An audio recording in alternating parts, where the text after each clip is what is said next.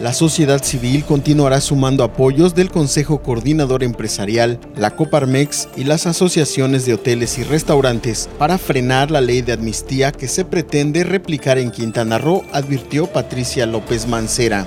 Esta ley, recordó, es promovida por Morena desde el Congreso de la Unión y abrirá las puertas a delincuentes al salir de las prisiones. La presidenta del Centro de Estudios y de Formación Integral de la Mujer explicó que lo que requiere el Estado en estos momentos de la pandemia son empleos. Esta ley fue publicada el pasado 22 de abril y será replicada y reforzada con la iniciativa de la diputada Reina Areli Durán Obando, también de Morena.